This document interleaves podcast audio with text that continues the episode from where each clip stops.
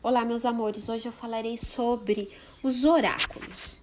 Eu, dona bruxa, utilizo, tá, em minhas consultas, de acordo com a necessidade ou a opção dos consulentes. O tarô, búzios ou as runas. O tarô é um conjunto de 78 cartas, chamadas comumente de arcanos. Um arcano a palavra arcano significa mistério, segredo. Então, essas 78 cartas estão divididas em dois grupos: os 22 arcanos maiores e os 22 e os 56 arcanos menores. Os arcanos maiores são 22 imagens arquétipas da sociedade e do imaginário né, as primeiras cartas aí do período medieval, como o imperador, o papa, a roda da fortuna, por exemplo, que exprime ideias, forças e grandes possibilidades que a vida oferece. Os arcanos maiores são as formas que complementam os maiores, cujo número de 56 cartas se distribui em quatro naipes ou reinos né, bastante conhecidos: o de ouros, o de espadas, o de copas e paus. Cada um dos quatro naipes possui dez arcanos enumerados e quatro arcanos com figuras da corte medieval: o pajem ou princesa, o cavaleiro ou príncipe, a rainha e o rei. Um baralho de tarô só é completo quando vendido e estudado em seu número total de cartas, tá? No decorrer do tempo, as cartas do tarô foram alvo das sociedades esotéricas e que foram difundindo gradativamente essas doutrinas a partir de variadas reinterpretações dessas imagens. Por isso temos diversos, né, tipos aí, decks, né, de tarô. E assim, eles foram abrindo caminho para os estudos de adivinhação, autoconhecimento que até hoje são desenvolvidos e aprimorados tá? É, uma leitura de tarô oferece prognósticos de modo objetivo e faz do aconselhamento uma oportunidade de seguir o melhor caminho em cada questão levantada. Então, a leitura do tarô oferece é, aconselhamentos de todas as oportunidades, de acordo com as perguntas né, dos seus consulentes. E o tarô ele está longe de resolver qualquer problema em um passe de mágica, como muitos imaginam. Na verdade, ele fornece estratégias para alcançar objetivos e fazer com que se reconheça os erros em determinadas circunstâncias, né? Há também diversos tipos e métodos de leitura, mas a função básica do oráculo é ajudar a elucidar o caminho, né? A trazer uma luz, uma iluminação sobre as escolhas e as atitudes daquelas pessoas que procuram aí é, os seus conselhos. O jogo de búzios é também uma grande ferramenta de orientação. É, na verdade, ele é uma das técnicas mais procuradas quando as pessoas buscam saber sobre o seu futuro ou entender também o momento que estão passando em sua vida. Com as peças oriundas da natureza, possuem uma grande energia e é necessário que seja manipulado por pessoas que realmente têm uma forte, forte espiritualidade para jogar os búzios, né? Muitas pessoas acreditam que a cultura do jogo do búzios teve origem na África, mas a verdade é que esse jogo é proveniente da cultura turca ele foi levado à África durante o período de invasão da Turquia ao continente, sendo muito difundido entre os africanos que dominaram a técnica com maestria e usaram como um portal para comunicação com os orixás. Em nosso país, o jogo de búzios espalhou-se juntamente com o candomblé e a umbanda durante a época da escravidão e os anos posteriores, tá? No Brasil, né, para se jogar búzios, né, o búzio é praticado por um pai ou mãe de santo em terreiros de umbanda ou candomblé. candomblé. Trata-se de uma arte divinatória regida pelos orixás. Esses é que influenciam a posição em que as conchas caem e se espalham sobre a mesa. Essa posição é que dará sustentação à interpretação do jogo feito pelo pai ou mãe de santo. Apesar de existir muitos métodos de jogos, o mais comum é aquele em que é arremessado um conjunto que é o que eu utilizo, de 16 conchas sobre uma mesa, uma bacia, né? Ou no caso, a peneira, previamente e adequadamente preparada pela pai ou mãe de santo. Então, antes do jogo, o adivinho, pai de santo, no caso eu, mãe de santo, reza e saúda todos os orixás e durante os arremessos conversa com as divindades e faz-lhe as suas perguntas. Considera que as divindades afetam o modo como os búzios se espalham pela mesa, dando assim as respostas às dúvidas que lhes são colocadas.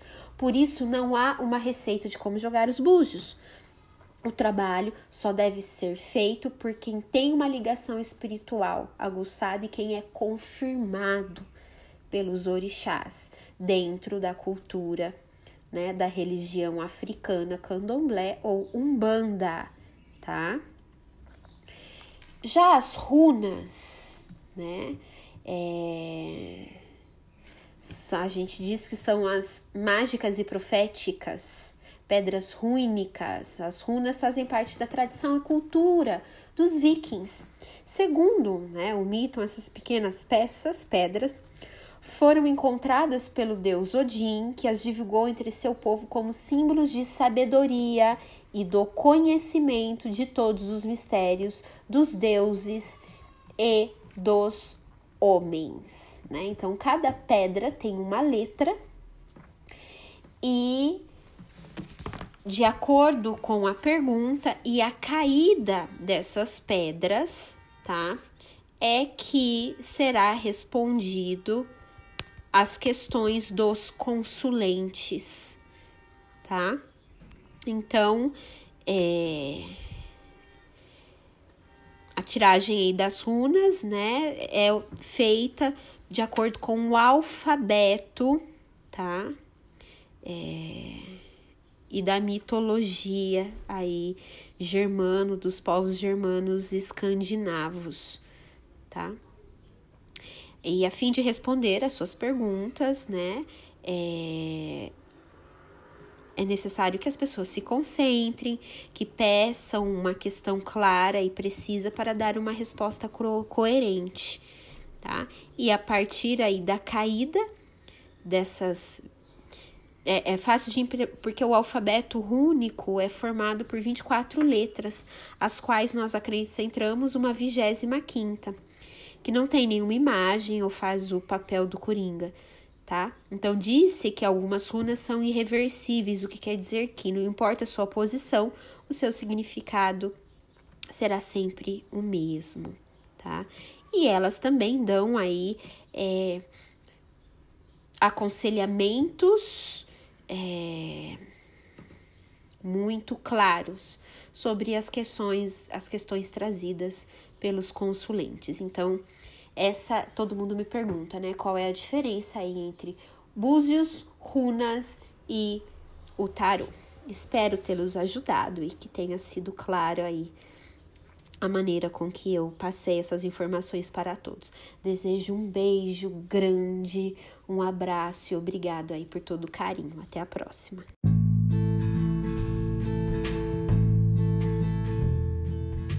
Bom dia, amores. Amores da Dona Bruxa. Hoje trago aí a discussão sobre o amor patológico, o amor doentio, sobre os amores que matam. Todo mundo aqui já teve um amor à primeira vista, um amor de verão, um amor de infância e quase todo mundo já teve um ou todos eles. E o amor doentio e o amor patológico? Quem já vivenciou isso? O amor patológico nada mais é que uma doença. Ela causa uma dependência como uma droga. Mas ao invés de ser um produto químico ou alcoólico, essa dependência é do parceiro. É a dependência da presença, da da atenção do parceiro ou parceira. O amor patológico, que atinge com mais frequência as mulheres, porém, tem os homens que sofrem desse mal. Como se analisa, como se percebe que uma pessoa tem um amor doentio? É simples. É feita uma autoanálise ou né? Eu digo simples, mas muitas vezes os envolvidos os parceiros não conseguem enxergar isso.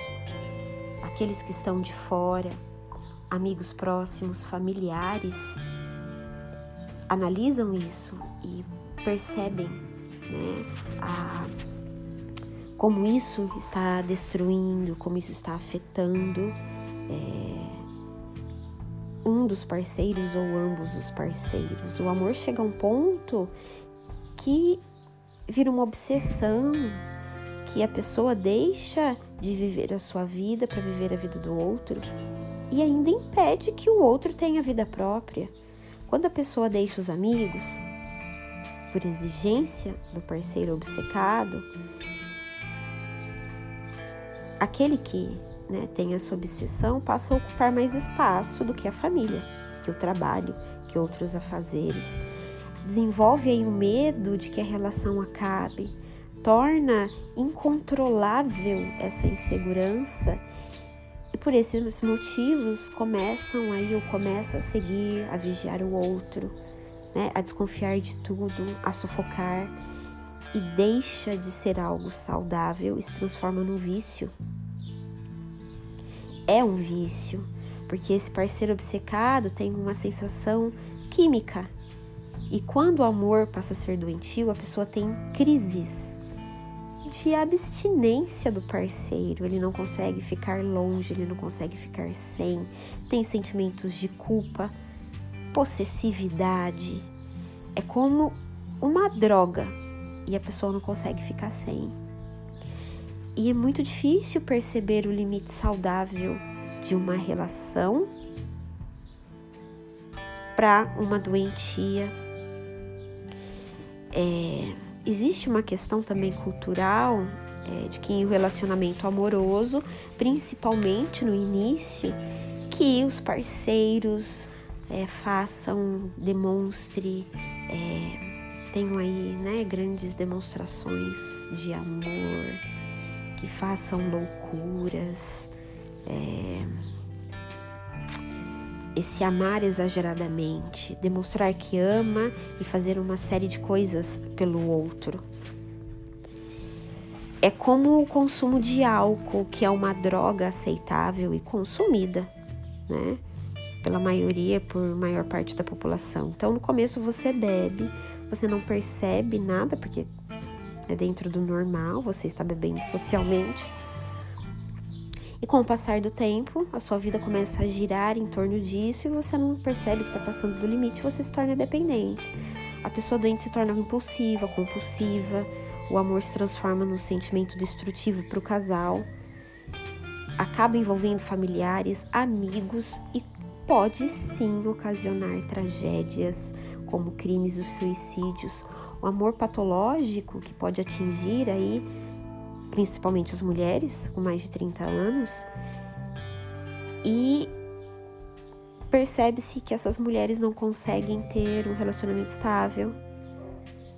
Por mais que atualmente as mulheres estejam mais seletivas, porém, depois de uma determinada idade, se desesperam para encontrar um parceiro. Muitas se desesperam para formar uma família ou para ter filhos. Então elas vão ficando doentes e quando encontram alguém, desenvolve aí essa obsessão e são capazes de fazer tudo para não perder essa relação. Esse amor doentio, ele não fica restrito à relação homem-mulher, pode atingir também pais, irmãos, filhos, amigos. Algumas mães gostam tanto dos filhos que acabam com o relacionamento amoroso deles, e alguns amigos têm ciúme doentio pelo outro. E como a gente, né? Quais assim os principais sintomas? Quais são as dicas aí de que algo não vai bem? São sintomas de abstinência mesmo, como angústia, taquicardia, suor, na ausência ou distanciamento, mesmo que afetivo, não só físico, do parceiro aí, da pessoa de que se gosta, né? É, o doente, né? se preocupa excessivamente com o outro, é, estão sempre aí tendo atitudes para reduzir ou controlar o comportamento, de cuidar do parceiro e são sempre mal sucedidos. desperdiçam muito tempo de suas vidas para controlar as atividades, os passos, né, do parceiro, do amado da amada. Abandonam seus interesses familiares, amigos, suas atividades que antes eram tão valorizadas por essas pessoas.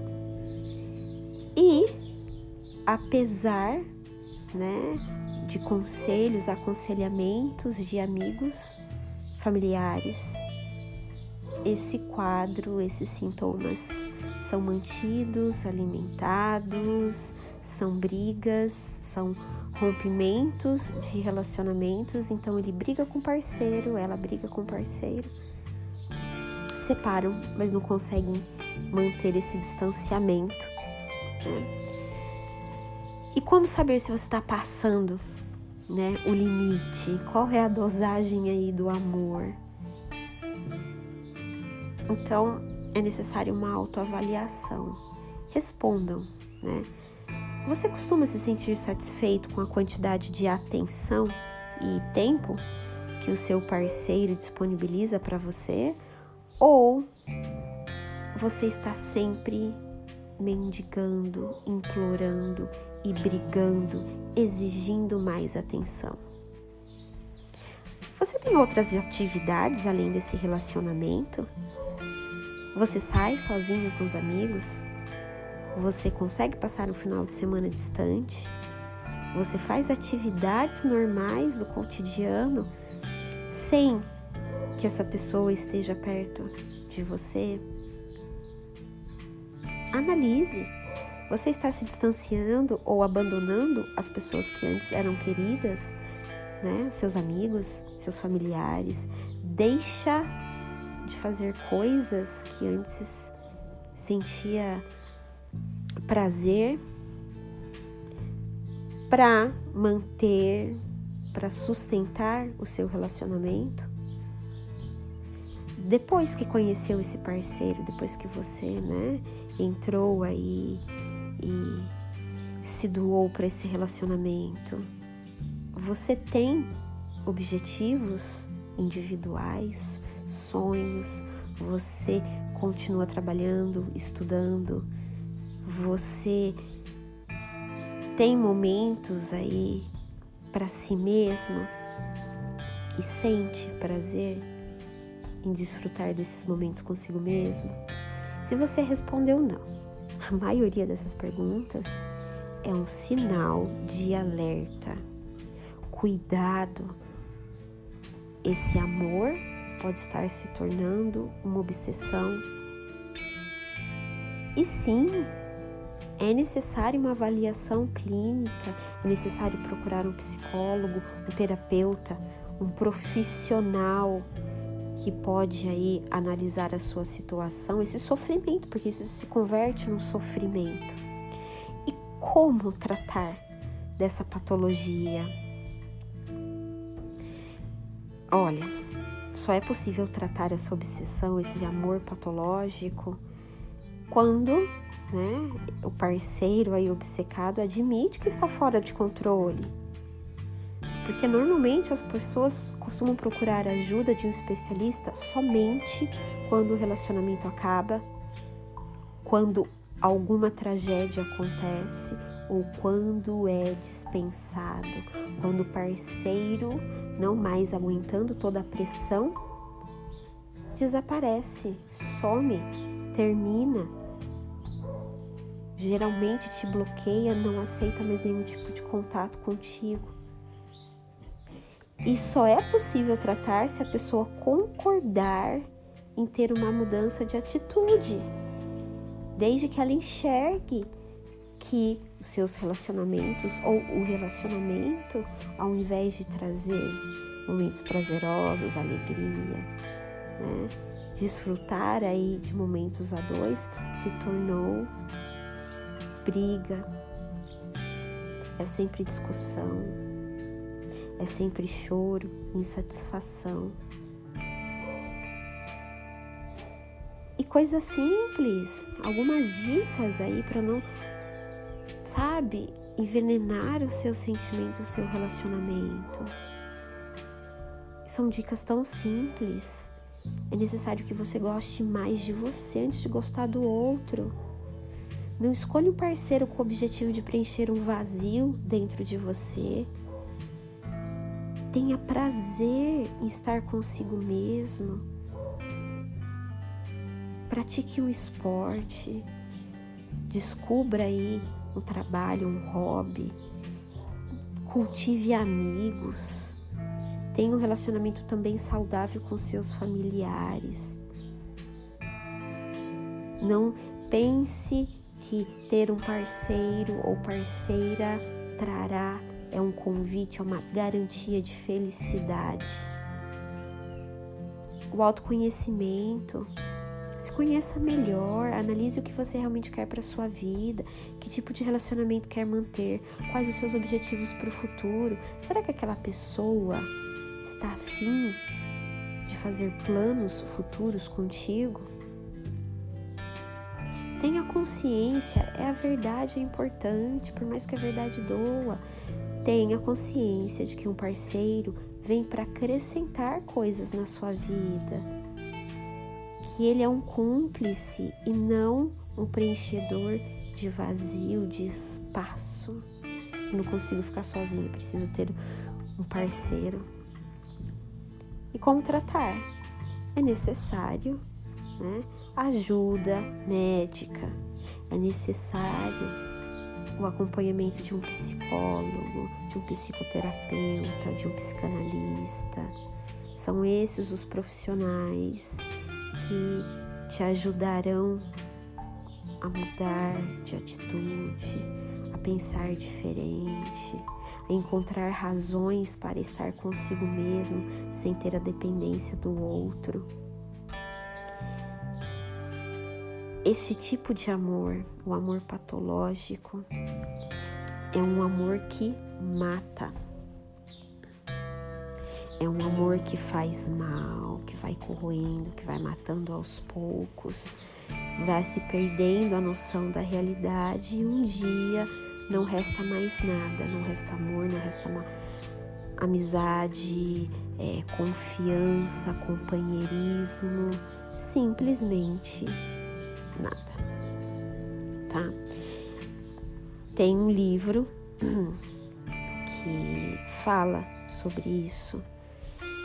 Não, não existe só um livro, né? Mas existem aí vários, dentre eles um muito interessante que no caldeirão da Dona Bruta, da Dona Bruta, eu da Dona Bruxa, eu deixei um link uma vez em que vocês podiam aí é, baixar o arquivo em PDF, tá? Para aqueles que querem ler lá no caldeirão da Dona Bruxa no Facebook, tem o link, é só procurar na lupinha que vocês encontrarão, tá? Então, esse livro, Amores que Matam, fala sobre obsessão, sobre violência, sobre desespero, a dependência, traumas é, advindos aí é, desses relacionamentos, tá? Amores que Matam é um livro de Patrícia Faur e aborda aí é, relacionamentos inadequados que são tão perigosos quanto usar drogas e viciar-se nelas, tá? Analisem-se, pensem, tá? E eu vou ler um trechinho aí da descrição do livro. Quando amar faz mal à saúde. É um livro, Amores que Matam, que fará muito bem a quem estiver preso numa armadilha afetiva sem saída aparente.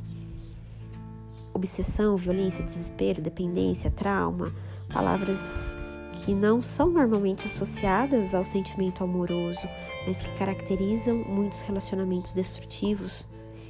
E por que as relações se desgastam a ponto de, de se tornarem prejudiciais? Quais são os efeitos emocionais, psicológicos e físicos disso. Como romper um vínculo doentio? Estas são apenas algumas das perguntas que a psicoterapeuta, a autora deste livro, Patrícia Fauer, Fauer responde no livro Amores que Matam.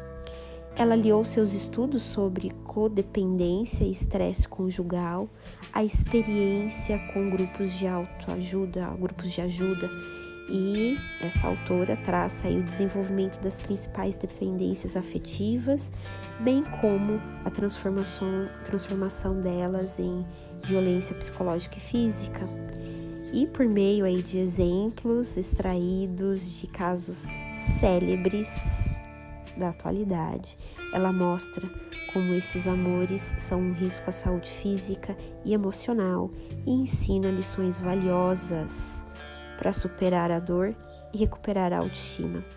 Leiam, se informem, analisem-se, façam a autoanálise e eu tenho certeza que quem está passando por um tipo de situação como essa, quem está vivendo um amor doentio encontrará forças para superar e sair desse tipo aí de situação e encontrar aí uma maneira de deixar esse vício, esse amor doentio. Desejo a todos um bom dia, um beijo e até a próxima. Beijos.